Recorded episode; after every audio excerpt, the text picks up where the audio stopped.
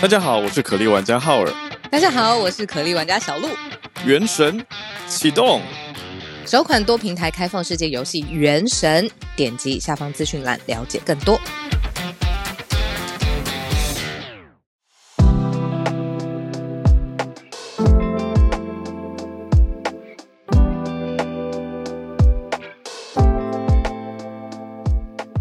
小鹿早安，大家早安。浩尔早安，大家早安！欢迎大家来到今天十月三十号星期一的全球串联早安新闻。大家早，大家早安。我们今天的社群，嗯，五分钟聊社群，就是、嗯呃、Matthew Perry 他在昨天台湾时间大概昨天早上，也就是美国加州的礼拜六傍晚传出来的消息。嗯，他被发现在自己自己家里，嗯，浴缸。对，我就一直追 TMZ 的消息来源。一开始所有人都写说是 apparent drowning，、嗯、就是很明显就是、嗯、就溺溺水，对，就溺水。可是就一直想说，到底为什么为什么会溺水？那后来 TMZ 又多写了一点点，他在加州傍晚六点多的时候更新了一下，说呃 Matthew Perry 就是 Friends 当中饰演钱德勒 Chandler Bing 的演员。啊、对啊，他早上。说去出门打了两个小时的匹克球，哦，嗯，然后回到家之后呢，就请助理出门去办事情。那助理过了两个小时左右回来，嗯，然后就发现说，哎，Matthew Perry 在泳池，呃，那个他大户外的按摩浴缸，户外的 Jacuzzi 就溺毙了。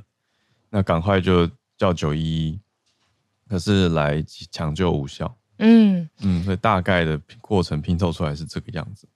因为他很年轻嘛，他是才五十四岁，对，他是 Friends 六个主要演员里面最年轻的。嗯，那他的生涯当中就是有获得五次的艾美奖的提名。后来就是二零二一年，其实是两年前，因为 Friends 很红嘛，全世界非常的经典隽永的美剧。然后二零二一年还有出了一个 HBO Max 推出的 Friends 的重剧当中亮相。然后也获得了艾美奖的提名，oh. 所以他的嗯，所以他的演艺生涯当中，因为 Friends 广为人知嘛。嗯，那我昨天我们私底下我在跟浩尔聊天的时候，我就说，因为 Friends 我真的是，哎，我大学我们英文老师上课都会用，就直接在课堂放 Friends，对啊，去解析说全世界非常多英文老师的教材，真的。那我后来我就发现说，为什么他。的体重，就他的外形，在不同每一季当中变化，其实是六个人当中最大的。对耶，嗯、然后后来就有，嗯，对啊，就你你是后来也发现嘛？我是两年前，我应该说我在 Friends 之后好一阵子，其实没有特别关注 Matthew Perry，坦坦白说，嗯、可是直到两年前看了那个重聚 Reunion 的时候，嗯，我就注意到他状态看起来，我觉得有一点疲累吗？哦对对对，所以然后才去关注说，哦，原来他这些年来，还有他从当年在 Friends 走红之后，就有非常多是药物成瘾对的问题。嗯，我我觉得有一点复杂。一开始他是为了抗毒瘾，然后他用了一个 Vicodin，就是止痛药，然后到后来又对就是 Vicodin 上瘾，嗯、然后他说他最严重的时候一天要吃五十五片止痛药，对啊，然后就因此身体受到很多。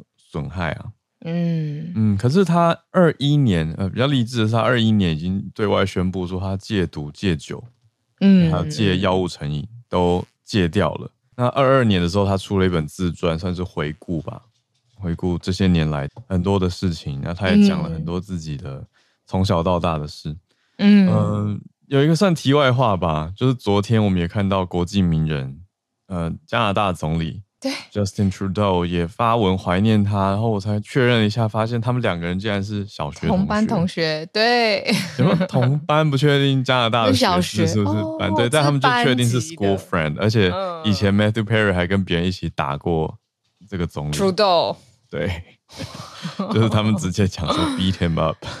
所以因为看他成绩太好啊什么的，土豆原来小时候是资优生类型又帅，然后工作，然后还说他成绩好还是什么体运动项目也表现很好，怎么这么听起来就觉得啊，活在从小就很厉害的那 种，对啊，然后后来当总理，可恶啊、嗯、这种人，哎对啊，轻松开玩笑，对，但 Matthew Perry 就。对他，所以昨天的这个事件现场，大家也在调查，也在传闻说，哎，据传闻啦，就是这些好莱坞媒体的报道都说现场没有发现什么药物啊，所以就大家也、哦、也对，因为大家会去推测嘛，嗯、可是就没有，目前真的是查不太到什么明显的原因，也没办法直接断定说，哎，该不会是什么激烈运动或是什么原因？嗯，就是已经离开大家了，所以。六人行就没有办法再六个人到齐了，就是五个人，对，还是蛮感慨，就会觉得啊，怎么会？我本来两年前看那个 reunion 的时候，想说应该还有下一个十年，甚至好几个下一个十年可以看他们。对啊，因为因为还算离我们很近啊。对，我觉得感慨的原因是因为可能这一个 Friends 是说很多人不能说所有人。追美剧或喜欢美剧的一个最先的开端，嗯、以我来说，我是因为我的大学老师 把这个介绍给我这样子。对啊，对，看聊天室，大家就各种怀念钱德斌。对。因为他在那个剧里面，这样不用怕剧透，反正在那里这么久，嗯、我觉得他跟 Monica 真的是很逗趣的一对耶。你说 Rachel 跟 Ross, Ross 就有一点浪漫，就是 on and off，然后各种事情嘛。可是他跟 Monica 是真的很逗趣，也很合的一对。他们后来在剧中是。哎，这这样是更容 好，应该可以可以讲吧？剧情都已经十季早就播完了。对 m i s Perry 她里面演了十季，全都出现啊，两百多集啊。她跟 Monica 在里面还结婚，甚至很我我这边有读者跟我说，一开始还对这个角色没有特别好感，然后后来看他们婚后，觉得他是一个好老公，什么就非常入戏，非常入戏，是个好老公啊，很好笑，而且 Monica 也很投入的爱他，好不好？我觉得他们真的演的很好。对对对对对对，没错没错，我说的是 Monica 很投入的爱他。嗯。像那个 Monica 很好胜嘛，我特别有印象，因为有一段时间我的个性也是这个样子，就是她打一个乒乓球，她也一定要，就是她是最厉害的，拼个输赢，对她老公也不可以赢她，别的 couple 也不可以赢她。然后 Matthew Perry 就是 Chandler 这个角色，嗯、他非常了解他老婆是这个样子，所以都一直劝大家说不要跟 Monica 打球，不要跟 Monica 做任何的比赛，这样子。对呀、啊，哎呦，真的是很经典呐、啊。那当然还好剧。都在，所以大家就可以一直不断的回顾他们，他形象永远就在荧幕上，在大家心中。嗯，但还是会觉得啊，五十四岁这么早，很年轻，怎么就离开了呢？那种感觉就会觉得啊，健康还有太多因素了，也不是说单一什么有没有照顾自己健康而已，他有太多的。你说年年纪轻轻，那个时候首播他才二十五岁。很年轻，很年轻。对啊，那他遇到的可能突然成名的这种心理压力啊，或者种种人生中很多的变化，真的会很大。对，所以都是都是一个人要去应对的。哎，讲最后一句，因为时间也快到了，嗯、就是哎，意外开启，大家在讲说，到底自己追美剧的第一部处女剧、到底是什么？哇，很意外耶！呃，Top Gear，呃，天才老爹。呃，龙 不同年代要出现，大家确定要聊这个吗？马盖先，你们确定要聊这个？自己开的话题哦。飞狼，哎、欸，一二那个急诊室的春天，对，嗯、哇哦，这不就是自爆年份的意思吗？Breaking Bad 谁这么年轻？第一部美剧是 Breaking Bad，绝命毒师哦。嗯，对啊，你。高中大学生像而已吗？我跟你讲，一定有更多更年轻。我们不要再聊这个了。好，好，好，好，先这样。好，我们来整理今天的，然后四题国际新闻盘点吧。好，我们就先从，我觉得第一题会有一种希望的曙光吗？嗯，呃，以哈的冲突还在持续，不过却看到了一个，哎，联合国大会的决议已经通过了，要求以色列跟哈马斯立即的人道休战。嗯，那有联合国的力量，会不会到时候甚至派出维和部队来，你说镇压或者是结束这样子的冲突呢？我觉得说不定是一个暂时解吧，当然不会因为联合国一个决议就直接完全的解除掉这么长期的议题。嗯，那这是第一题。那第二题则是拜登跟王毅见面啦，那他们的座位似乎有一点引人关注。就在讲中美之间嘛，那中国派出外长来跟美国的首长 拜登总统见面，那他们的座位怎么了？我们放第二题。第三题则是美国一个也算大消息啊，就是前副总统共和党的彭斯，嗯，Mike Pence，他宣布退选了，那就让明年底的美国总统大选又让大家有更多关注点在看，说，哎、嗯，共和党的人选到底会是谁？那本来一个算是相对有竞争力的候选人彭斯，他退选了。最后一题则是来一年了。什么东西一年了？马斯克收购 Twitter，、嗯、到后来把它改成 X，对，收购一年了，一转眼，所以可以看看，哎、欸，这一年来发生什么事情？这个平台有什么变化？那对于大家言论自由的想法又是如何？好，我们就先从联合国的决议开始哦。好，那再复习一下，就是在国际上面，在以哈战事爆发之前呢，其实阿拉伯国家是跟巴勒斯坦站在一起的。那以色列国家呢，因为它比较西化，所以它的盟友有像是美国，那这个就是两大阵营。好，那后来以哈战事一直一直爆发，尤其是在针对加萨走廊，以色列说要消灭哈马斯一个不留，而且把它封锁，外面的物资全部都没有办法进去的时候，里面伤害的最多的当然就是巴勒斯坦人。好，那现在发生什么事情呢？阿拉伯国家过去跟巴勒斯坦站在一起的这些国家，他发起了一个起草的一个决议，就是呢，希望要呃人道主义休战，意思就是要基于人道的理由，让这个战事要停下来，而且希望呢，包括了水啊、物资啊、医疗上面相关的用品，一定要可以进入到加萨走廊。这个决议呢，被阿拉伯国家起草之后呢，就拿到了联合国上面来表决。那这个表决哦，里面就发现有很多中东国家跟西方国家的分歧。例如说，法国是投赞成的，有投人道主义修战赞成；嗯、德国、意大利、英国、日本弃权。我们待会可以特别聊一下，为什么日本跟我们离这么近的国家弃权，它不投。嗯，另外，奥地利、以色列、美国是投反对的，因为毕竟这是不同的阵营嘛。反对理由是什么呢？美国就说：“哎，这个决议没有提及哈马斯的作为啊，就是巴勒斯坦恐怖主义分子被西方国家这样定掉的恐怖主义分子哈马斯的作为。”以色列也当然是不同意，不想要休战这样。那这个门槛最后是过了三分之二多数票，就是希望人道主义休战的。那就看说联合国接下来，你看表就已经出来了嘛？那实际的作为，像刚才浩尔讲的是一样，就是会不会派出实际的军力、军事的资源投入去停息这一场战事？嗯，我看到主要代表二十二个阿拉伯国家来提出的是由约旦来代表。那决议文就像是刚才小路讲到的，那它完整的写出来是立即、持久和持续的人道主义休战。从而促成停止敌对行动。嗯，可是刚刚小鹿也讲到一个很大的重点，就是各国之间呈现出来的立场跟决定。那我们特别讲一下日本跟印度好了，因为他们的思考在这一次的题目上面倒是蛮接近，这两个都是弃权的。嗯嗯，那日本讲的比较明，日本就说哦，经过综合性的判断，然后。印度也是啦，他们就是说，因为没有提到跟谴责哈马斯的恐攻行为，意思是说，他们就像小鹿刚刚讲，很重要的是，哎，谁提出？那是由约旦代表二十二个阿拉伯国家来提出。嗯、那虽然讲出来人道主义跟立即休战、人道考量这些都是正确的，嗯，可是印度、日本等国就会卡在说啊，没有提哈马斯，就是他们认为哈马斯还是有。有问题要这样说吗？没有被谴责啊、哈马斯的做法应该要受到谴责，嗯、就这两件事情是并行不悖的。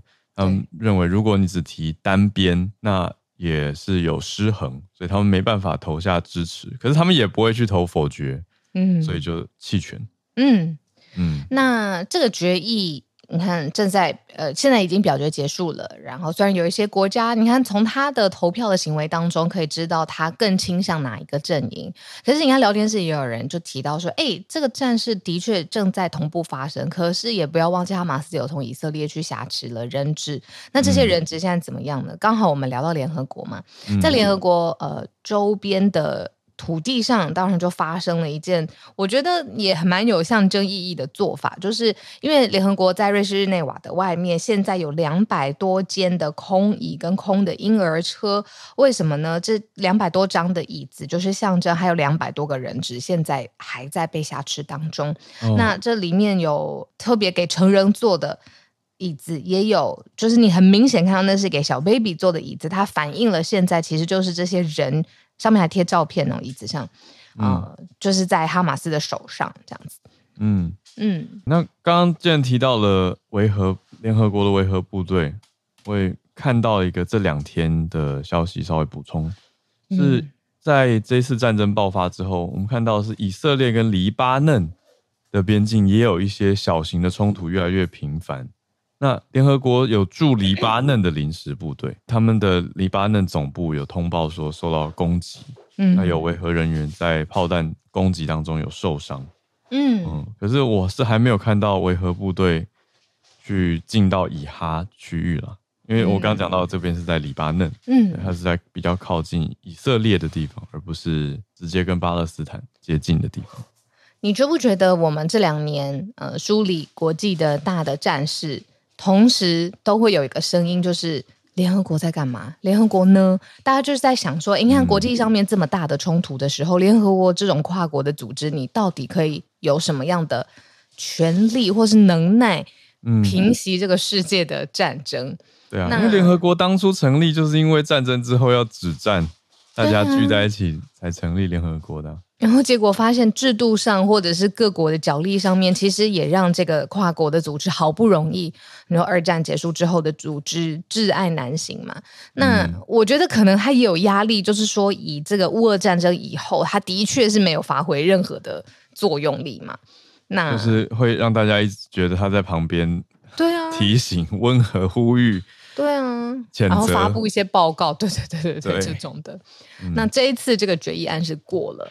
真的是压力现在在联合国身上，它发挥的功能、效益等等。嗯，嗯嗯对，这一次倒是蛮快，有提出这样子的决议哦。对，那我们就来看决议案的后续吧。嗯、呃，大家还是觉得，你看像有日本、印度这样提出来的，哎，不够平衡啊等等的声音。那我们看后续联合国的行动到底是哪些？因为哈马斯也有针对这个决议回应啊。那哈马斯是是算。乐见这样的决议嘛，他就说我们要求立即实施，才可以有燃料跟人道主义的援助来进来协助平民。嗯，那就是踩在人道主义的角度上，当然大家 不太会说不。不过哈马斯的一些做法也的确是过度的极端，所以也引发了一些争议。好，这是我们今天第一题，来看王毅跟拜登了。嗯，第二题，嗯嗯。嗯 之前我们不是有说这个中美终于要互相的见面了？那尤其是在关系非常冷，然后非常的纠结的当下，终于要开始恢复了军事上面，尤其是军事的沟通。那座位跟见面的时候发生了什么事情？这些很细微的外交上面的礼仪跟空间，其实都可以窥见出来。哎，这个你要管中窥豹，去看说这两国 他们到底在想什么？这个字眼真的是做得太好了。那我们就看到有新华社发布照片，这是美国总统拜登他在白宫跟王毅，也就是中国的外长见面的时候，他座位怎么排，然后就从这张照片当中可以看到一些端倪。嗯，有附了两张照片哦。呃，我们看到是中国外交部官网引用的照片。那除了消息内文以外，附了两张。第一张是拜登跟王毅握手，可是拜登他左手扶着椅子，嗯、就被大家注意到，就是 为什么你握手的时候一手要扶着椅子呢？然后第二张就是说，哎，拜登他斜背，算是斜斜的背对镜头，那坐在中央的主位。王毅跟布林肯反而是坐在两边的桌子面对面。对，面对面，布林肯、嗯、就是外长对外长。对外长对外长，就是哎，你来访，虽然是你来访拜登，可是让你对外长坐对面，那拜登还是坐在主要的位置。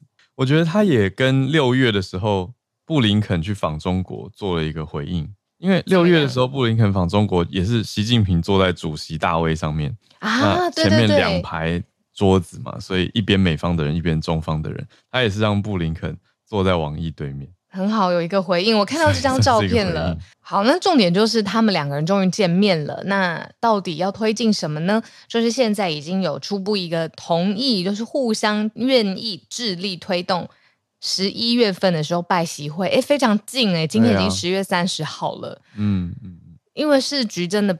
非常动荡嘛？你说这一个几个星期变化又很激烈，然后嗯，国际上面的阵营要赶快列队站好的时候，也要看一下哇，美中这两个阵营的梯队第一个他们在想什么？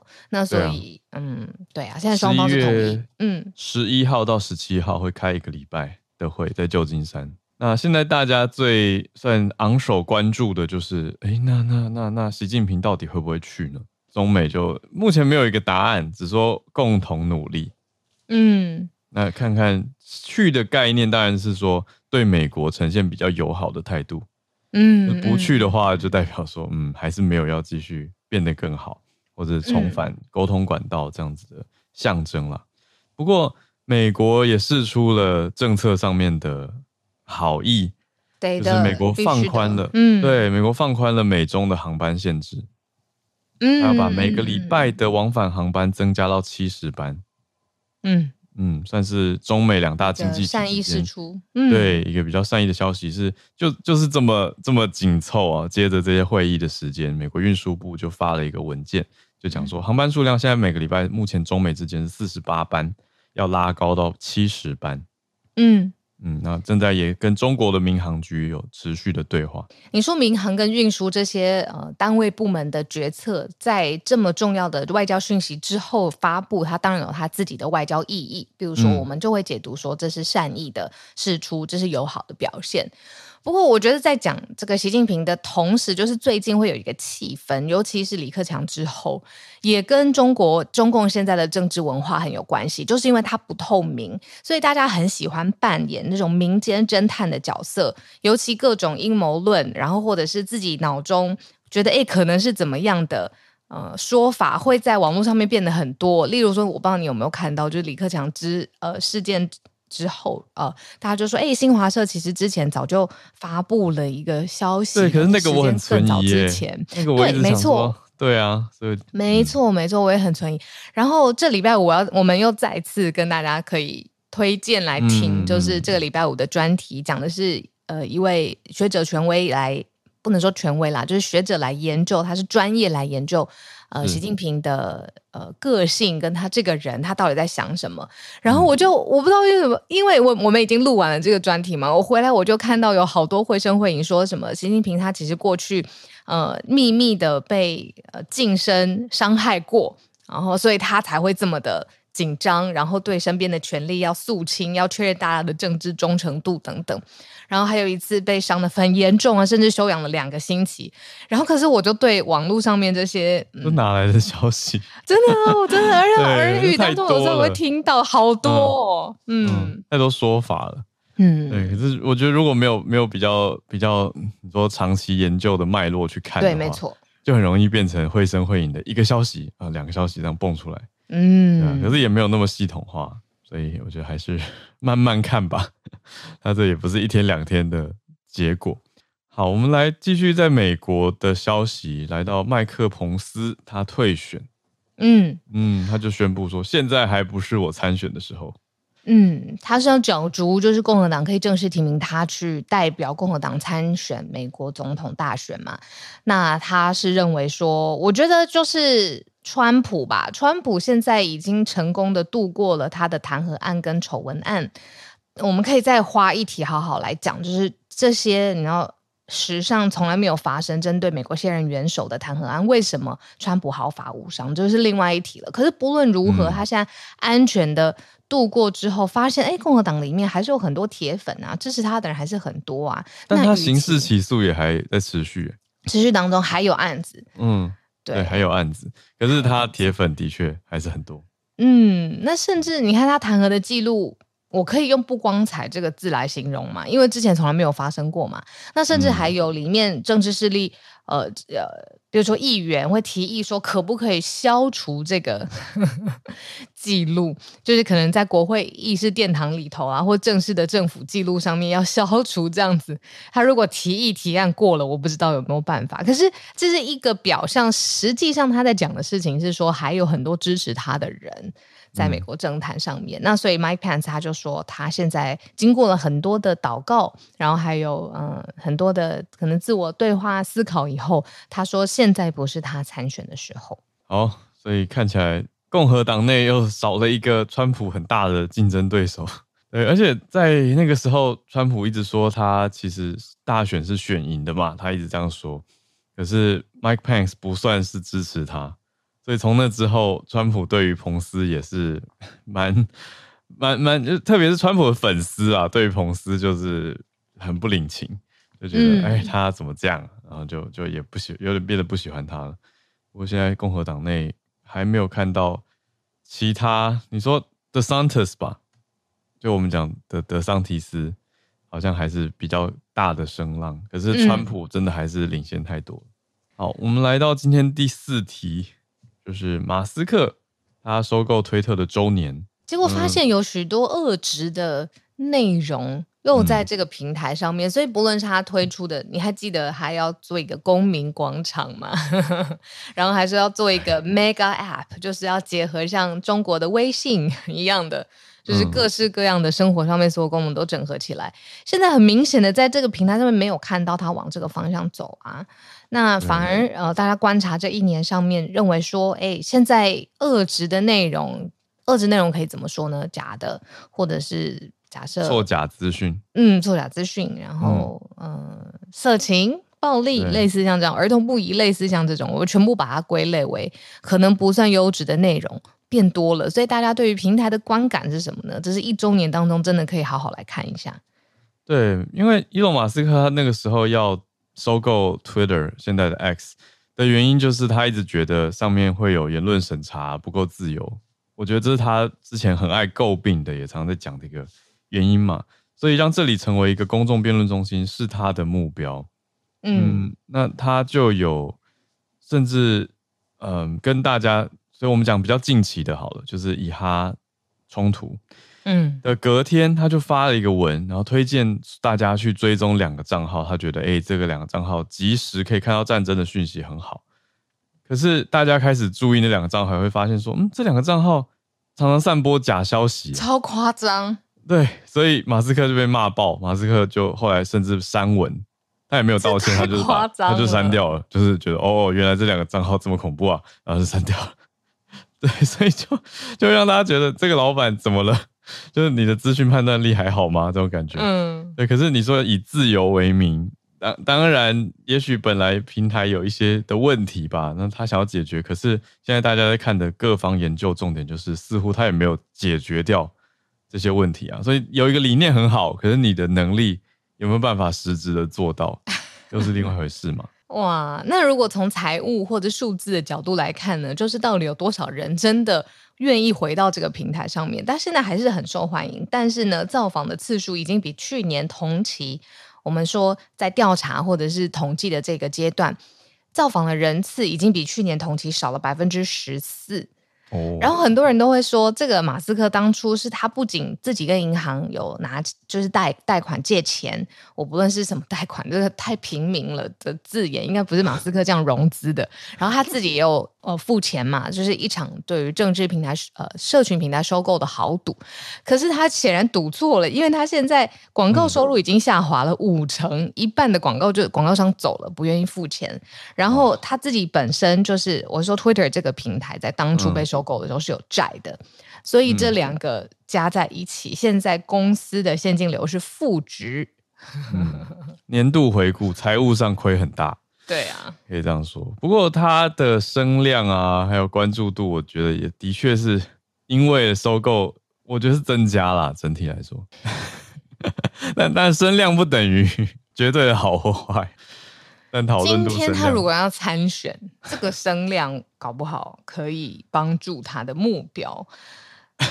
马斯克参选，不会吧？不会啦。但是如果他只还是要经营，比如说他的 Tesla、SpaceX 啊，我不知道哦，这个 Twitter 上面的经营声量会不会让大家质疑他的经营能力？哦，嗯，对。不过他的的关注度啦，当然还是很高，而且这个地方就变成他一个官方自己要发新闻稿，就等于在这边发文的平台啊。就会让人想到之前的 川普也是把把推特当成一个随时消息可以发布意见的管道。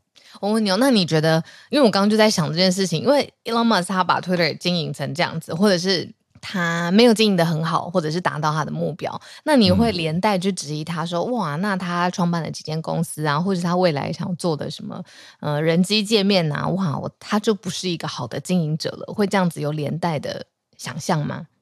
我觉得我啦，我个人可能不会这么直接去切过去，因为我会觉得做不同专长的创业者，嗯，他们的能力落差真的是可以很大，就是、哦、题目不同，公司，对，题目不一样，嗯、你你对，因为而且你找来的干部配合，有的人负责营运啊，有的人负责什么的，可是、嗯、当然，我觉得他这个人讲话风格什么那个不会变，所以我只是看完他在推特经营这一年的状态，会觉得。哇，他之前其他公司的那些同事应该很辛苦，嗯，蛮辛苦的。他会他的大炮风格啊，改来改去啊这些的，我都觉得。然后如果对方呃，我我看了他的自传嘛，他的公关他受不了了，公关就说、嗯、那个。他要辞辞职，然后他就说没关系，你先休假。以为是被慰问，但是马斯克只是想要看说这个公关辞职的过程，呃，就是休假的过程当中，好像十四天吧，公司是不是能够顺利的正常运转？然后他自己跳下来做很多很多的事情。十四天之后，那个公关休假回来，马斯克就说公司证明了没有你依然运作的很好，你现在被 fire 了。哦，凶狠，一定要做到这样吗？嗯。对啊，就是他的经营管理风格，呃，是这样。可是我的意思是说，在不同的公司可以有不同的结构去制衡一个所谓的强人或者是狂人的领导者。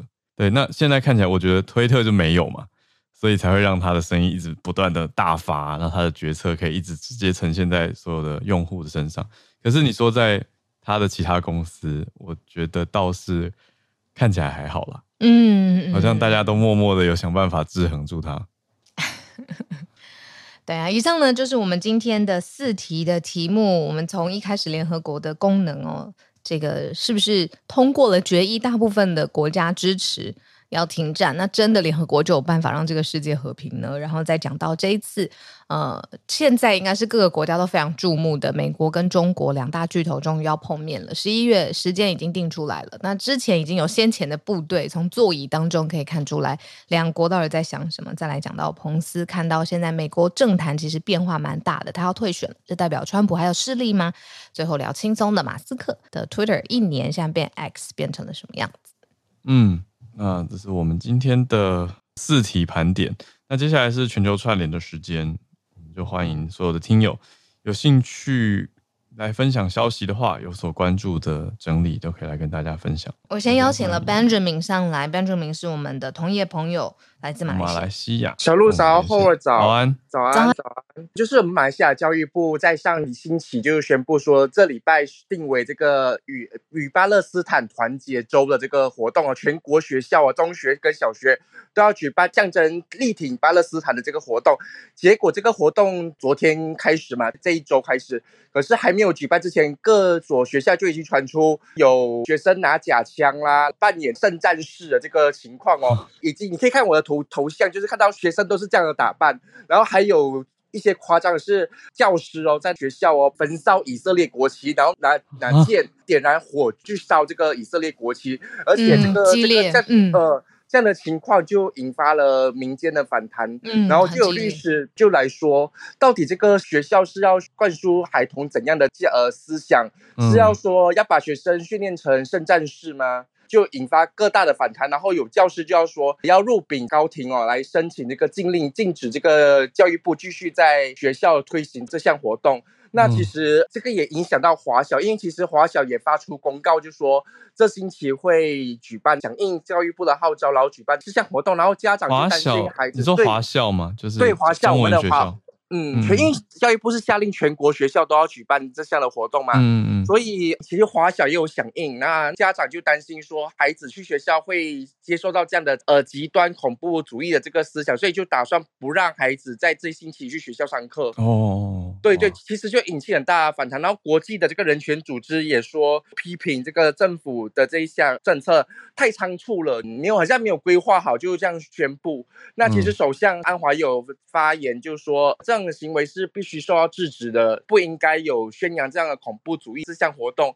而马来西亚举办这个以与巴勒斯坦同在这个活动，其实是要让小学生知道以巴冲突还有巴勒斯坦人民的遭遇。可是很多人却认为小学生接触这个的情况太早了，根本不了解以巴冲突这个，对，根本不了解，所以根本没必要在小学里面就举办这样的活动。嗯嗯，哇，好，刚才说那个入禀高院，意思就是要。呃，成案的意思是不是？对，要入禀高庭，然后起诉这个政府要检讨这项活动，然后申请禁令，嗯、因为可以申请禁令，就可以在学校暂时禁止举办这样的活动，直到这个法庭有了裁决出来。哦，可能利益是好的，可是，在那个小学里面场域不适合，而且学生也不太知道他们的这个限度 limit 在哪里。嗯嗯嗯嗯嗯，就有没有针对你的沟通的？比如说小学生去改变一下你的教育的方式，达到目标。目前看起来完全没有。教育 部也没有跟教师说指导，也没有指导这个 guideline 要这样子办。嗯、结果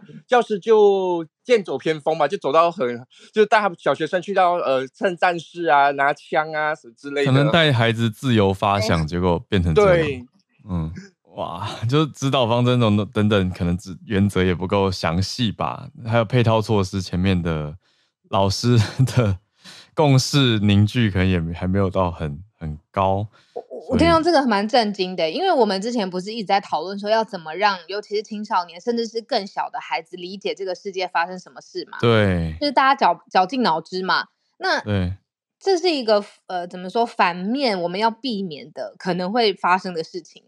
就出现在马来西亚的一些学校，嗯、而且今天呃，首相安华要去到新加坡，可是新加坡在以巴冲突方面，其实新加坡是明显的挺这个以色列的，列因为对他新加坡总理李显龙在事件一开始就已经写信给这个以色列总理纳塔雅胡来表达这个慰问。嗯、可是今天嘛，安华去见到新加坡的话，其实这一方面也有在看是不是说服新加坡转态，所以这边蛮关注这样的情况的。嗯嗯嗯嗯，嗯，哇。对啊，我们看到的是刚刚 Benjamin 讲的这个十月二十九到十一月三号，就是这个礼拜。对对对，马来西亚教育部在推的巴勒斯坦团结周，可是现在才第一、第二天就已经有这些社群网络上面看到的现象跟画面了。嗯嗯，所以争议很大。谢谢 Benjamin 带来这个消息，我觉得对于对于其他地方来说，我觉得是蛮蛮警惕、蛮震撼的一个消息。另外还有就是，我们比较少去想说，像马来西亚、新加坡离我们很近的国家，其实，在以色列跟巴勒斯坦这样子的冲突爆发的时候，其实是有自己很明显或者是有关联、愿意支持的地方。这个是我们比较少会去想说，哎，我们周围的国家离我们这么远的中东，跟他们的关系是什么？我觉得跟信仰有很大的关联啦。对。对啊，那可是现在有很多家长，他们也试着在比较中间的位置，或老师，他们就是说，哎，是不是不要把政治跟宗教议题带入校园，嗯，比较好。这是现在许多人在在谈的概念。特别也有看到一些政治人物，他们在请愿，就是呼吁政府要收回成命，把这个教育部在推的活动停掉，等等等。但这个还在进展当中。嗯、好，谢谢 Benjamin 带来。这个消息、嗯、很重要，真的。嗯，哎、欸，我觉得小小回应就是我们在节目上讲过的嘛，因为有家长也在说，哎、欸，有点担心啊，这是怎么跟孩子讲？我们那个时候小路是有分享，就是有一些网站，其实有一些文章，我觉得都蛮好的，比如说 How to talk to kids about wars，就怎么跟孩子谈战争。我就觉得，哎、欸，有一些网站，你说讲直接一点，就是已经有比较多相关教育经验的国家。他们就会去试着往这个面向去写文章，或者写出一些教育资源来给老师跟家长参考。那我觉得都可以作为很好的跟孩子沟通的方式。嗯，呃，这些资源当中，我觉得最多我看到最多的啦，是呃，怎么跟他这个小孩他可能很不安，因为他的家人或者他的生长的背景，他来自的地方现在发生了战事，他也担心说会不会有别人呃伤害他的家人，甚至是对他的家乡非常不利。那怎么跟这么不安的孩子去沟通，然后也让他的不安是被整个 community 被接纳、被允许的？这个是在这系列文章当中很常会去。你要注重孩子在这种极端当下的情绪，嗯，嗯，嗯，对，就是照顾。我觉得照顾孩子的情绪，大人自己也要整理自己的情绪，这种感觉。对，那你说如果只是引导大家去发想啊，或者去扮演，那孩子可能就是模仿新闻画面，或者是网络上找到的一些新闻照片，那就会发现，也许枪支、头巾等等这些元素。对啊，我听到燃烧国旗的时候，我真的还是很惊讶，就是已经做到这样的激烈程度。会不会小孩子眼中的大人就是这样？就是在做这些事情。嗯，他们甚至没有感觉到残酷，或者是不知道这样做的意义是什么，但是看到表象的行为就会先模仿。对啊，好，我们先继续来连线吧。来一个不一样的题目，来跟东京的听友翠翠连线。早安，翠翠早。嗯，早安，小鹿早安。对，因为其实万圣节要到了啊。台湾也有一些活动嘛，可是其实我去年应该也有分享过有关于涩谷的万圣人潮人潮风起，但今年呢又有一点不一样。今年是涉谷区的区长，他直接开了记者会，而且他是我在我之前也曾经听过的那个日本的外国记者俱乐部那边直接发布消息，希望外国的旅客不要在万圣节的时候来到涉谷。哎，这么直接，而且对这一次是非常非常直接，而且他们现在我们只要到涉谷啊，就会发现呢，涉谷有一个非常非常大的看板，应该说到处都有，他就写说涉谷不是万圣节的活动会场。嗯、那他们是希望借由这样的方式，不要让民众来，就是万圣节来涉谷玩，这样太多人了。太多人是一个原因，还有包括其实我们也可以想到，去年这个时候我们刚好在讨论韩国梨泰院的踩踏事件。那这件事情在当时我们讨论很多嘛，那其实涩谷在当时因为这样子，其实大家很紧张，所以对他们也布置了大量警力，然后也请大家不要在原地停留，一定要就是一直走动，就是这是去年的景象，但是今年已经改成大家不要来，这是一个非常有趣的例子，因为一般都说欢迎大家来玩，但不是，就是。大家不要来玩，对，那当然，其实这件事情在网络上有引起很大的争论。但是我们就是直接就新闻来说，我先说目前的涉谷的情况就是呢，因为我也自己在涉谷嘛，嗯、他们直接在所谓的八公，就是那一只狗的雕像那附近，他们全部都封锁，封锁就是他们就是围一个，反正就是把它围起来。他把那个很大的区域呢做了很多，就是围起来区块，等于就是他只做了通路让民众经过，但是他就你就是不可以在那边停留，而且不止。是在涩谷车站的八公巷这个地方，还有很多地方，他们在晚上应该是六点过后吧，如果没记错，他们很多地方都改成是单向通行，也就是说，平常我们可能，比如说我要从涩谷车站直接要往西比亚帕鲁狗的方向前进的话，我是没有办法直接就是过去的，因为他把道路给封起来，我要从另外一条路，我要绕路才能到西比亚帕鲁口。对，哦，算是有重新规划，这个期间变成很多单向道。是它变了很多的单向单向道，对，嗯、那就是希望借此啦，然后他也布置了很多警力，然后就是真的一直在呼吁大家不要停下来，然后不管是警察还有民间的一些警备，他们做的非常的严格，然后他就会变成就是说大家想要来玩，可是发现哎奇怪什么，就是因为没有地方可以聚集，没办法拍照，可以就要一直往前走，一直往前走，对，然后很多人就是先离开了，所以其实昨天看起来当然还是有人，但是没有这么的多这样子，嗯。那基本上就是整体呼吁，所以。你会发现一个非常有趣的现象，如果说你有来到涩谷的话，你会发现真的在做就是所谓 cosplay 扮装的人，其实大部分都是外国人，日本人相对的少很多。今年呢、啊，对，今年我已经看了两天，都是这样子的情况。那其实那真的是很辛苦，对于我们这些平常去上班的。对，我第一天上班，从我只要走路十分钟，我花了三十分钟，就因为交通管制的关 系。好，那嗯，我我必须要先说一下，他们会做出像这样的行为，但第一个是因为很怕说踩踏事件再次发生嘛。那我们也知道，其实每一年涩谷的万圣节是吸引了大量的人群，但是同时就是像之前我们最知名的那个涩谷的暴动啊，然后人家把车子翻倒以外，其实今年其实最怕的一件事情是路上喝酒这一件事情。嗯、那先说一下，其实现在如果说大家有来到涩谷，会发现夜晚有很多的年轻人，甚至是外国人会站在涩谷的比较主要街道，呃，比较热闹的地方，就是站在那边，可能去便利商店买个酒，然后就站在那边喝酒。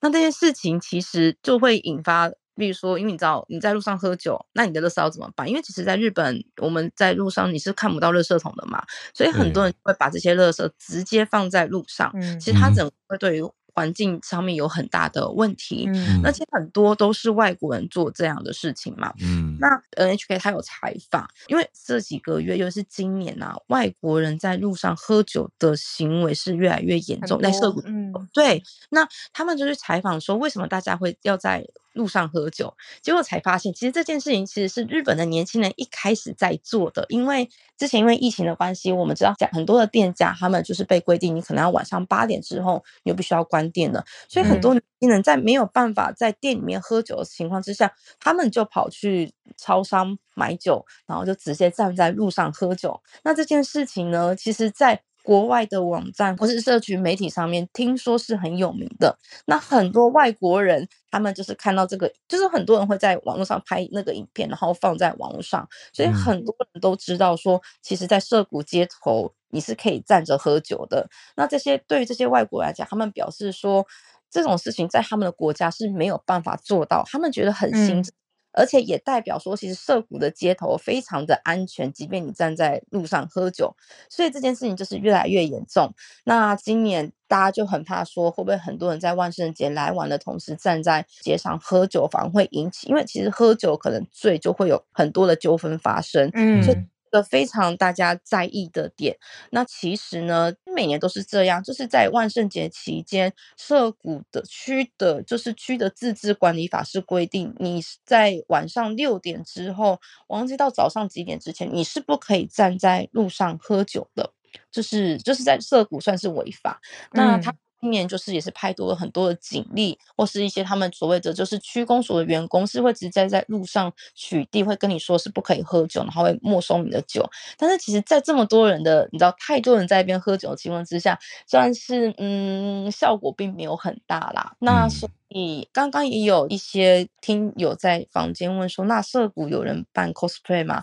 其实说老实话，这一次我觉得真的比较少，因为就呼吁说大家不要在涩谷就是人潮真的有变少。有变，真的比较少，而且你没办法聚集，嗯、但是大家会偷偷拍一下照，但是有人有人在拍照的时候，就会有那个警察说：“哎，这边不行停，嗯、往前走，不可以逗留的。”嗯，但是倒过来，其实你说日本有禁止万圣节活动吗？其实是没有的，只是因为涉谷的情况太严重，因为已经整个影响到。有外国人是专门为了要参加万圣节活动来到日本，来到涩谷。可是涩谷什么是涩谷？不会是在其他地方聚集啊？嗯，最主要是因为涩谷在二零一零年跟二零一四年的那个世足赛的时候，因为赢了嘛，然后大家就在涩谷的很疯狂，对，很疯。嗯的印象就是深刻在外国人的心中，哦、所以其实很多人会来朝圣嘛。然后后来呢，就是开始在应该在二零一四年的时候，就是大家其实万圣节有扮装游行，大家都会玩。可是，在那一年就发生了很多人就是去扮装完之后呢，他可能有很多大量的垃圾，甚至于是万圣节嘛，嗯、大家都会扮成僵尸或是吸血鬼，但是他们用的那些假血的垃圾就直接在那个涩谷街头血迹一片，然后这样。上了新闻，甚至引起了争议。但是也是从那个时候开始，就是涩谷在万圣节的时候，越来越多人来到涩谷游玩。其实这个已经超过十年以上，以前是真的比较欢乐，因为以前还没有这么多人喝酒。但是其实那时候也是越来越多人会趁机闹事。嗯、那。另外一方面是大家所知道的，其实，在涩谷的万圣节期间，很多店家是无奈的提早结束营业，因为这么拥挤的人潮，其实是客人相对会变少，甚至来的，当然有些人会来吃饭，但是整体来讲是会比较混乱，所以是逼很大家要提早。嗯哦门。那还有就是街上大量的热色也是造成民众的困扰。好，那我刚刚说的，因为日本其实并没有禁止万圣节活动，因为很多地方都有嘛。我们知道环球影城啊、迪士尼啊，其实，在池袋呢，池袋有一个万圣节变装的 cosplay 活动，那它是收费制，嗯、那它也禁止在这个活动期间喝酒。所以其实现在很多的外国观光客或者是很多的日本年轻人倒过来是跑去那边玩，因为其实相对安全，因为你要付费，然后你不可以喝酒，它有比较严格的一些审查，而且加上它是欢迎你变装来玩的嘛，所以它要做很多的设施。所以今年我看新闻呢，在时代的这个变装活动反而明显的是非常的欢乐的。嗯嗯，好，那还是提醒大家，如果说你这几天要来涩谷玩，我我嗯怎么讲？我我个人觉得大家是可以来的，可是要注意的事情是，因为交通管制，所以其实你反而回家的时间真的会拉长，因为有嗯多算一点，嗯，车站出入口它会直接封锁。那当然，因为现在是单向。通行嘛，所以其实整个花的时间会比较久。那当然还是不少人会来扮装，还是有看到一些啦。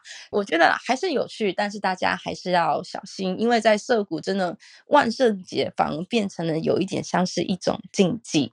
嗯，最后再分享一个东西给大家，是我刚好我朋友分享给我一个去年的影片，大家可以在网络上搜寻涉谷万圣节维尼，就会出现，嗯，一只维尼大大呢被保镖簇拥，然后在万圣节游行的什么东西？好，是因为是维尼熊，所以有人说有可能在讽刺，嗯，对，但是我觉得那个画面非常的有趣，我觉得作为一个嗯万圣节的结尾嘛，大家可以看看笑笑，因为我觉得真的蛮有趣的。好，那以上就是我的分享。谢谢，谢谢翠翠，丰富的资讯。对啊，我们那么多人想要去日本旅游，要知道当地发生的现在的。对，我觉得听我好像听完一段涉涉谷近代的小历史，就是万圣节历史有一些变动跟事件，也更了解这个地方。嗯，为什么区长会这样呼吁了？第一次听到叫人家不要来的。那在今天的早安新闻结尾，我觉得可以补一个小消息面的更新吧。欸、就上周我们不是有提到缅因州的枪击案吗？对。对啊，那现在凶嫌已经被找到，他已经过世往生了。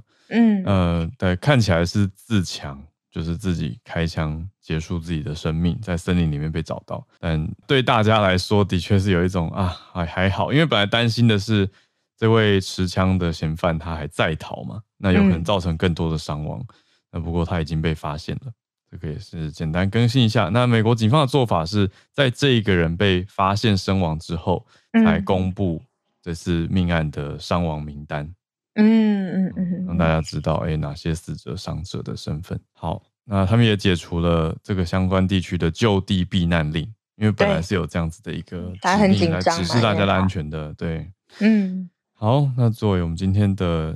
最后一则消息更新，谢谢今天 Benjamin 跟翠翠的连线分享。那也欢迎更多的朋友，不论是用投稿，或是你现场加入我们举手的方式，呃，不论你所在的地方或想要分享的议题，都很希望听到你的声音。嗯，谢谢大家今天的参与。我们礼拜一的早安新闻就在这边告一个段落，大家就明天周二早上八点，我们再准时空中相见。明天见，大家拜拜。